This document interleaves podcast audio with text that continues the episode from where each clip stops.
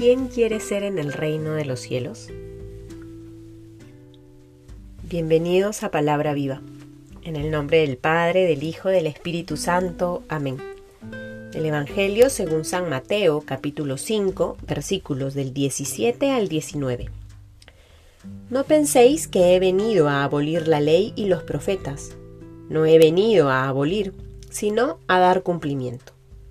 Os lo aseguro, mientras duren el cielo y la tierra, no dejará de estar vigente ni una i ni una tilde de la ley sin que todo se cumpla.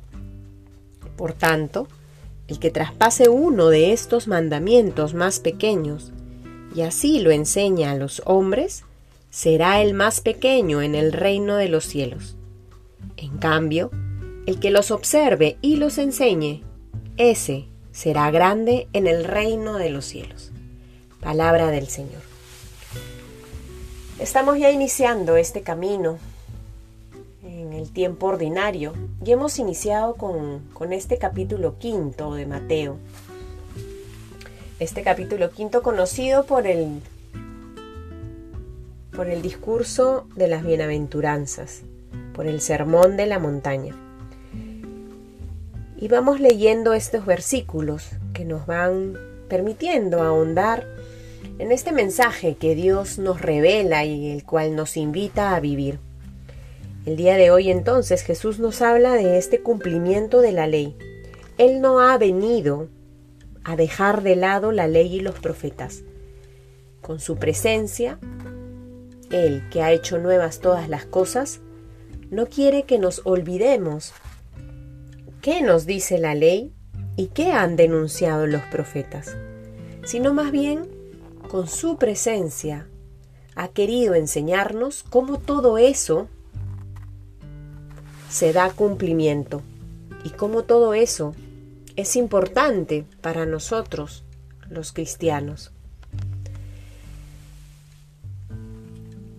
Finalizando este texto proclamado, el mismo Señor da una clave importantísima para considerarla en nuestra vida el que traspase uno de estos mandamientos contemplados en la ley que se nos ha sido revelada y enseñe eso a los hombres, será el más pequeño en el reino de los cielos. Pero si observas, cumples esos mandamientos y los enseñas, serás el más grande en el reino de los cielos. Jesús, de una manera muy sencilla, precisa y clara, nos invita a poner nuestra mirada y nuestras energías y nuestras fuerzas en cumplir los mandamientos que se nos han sido revelados.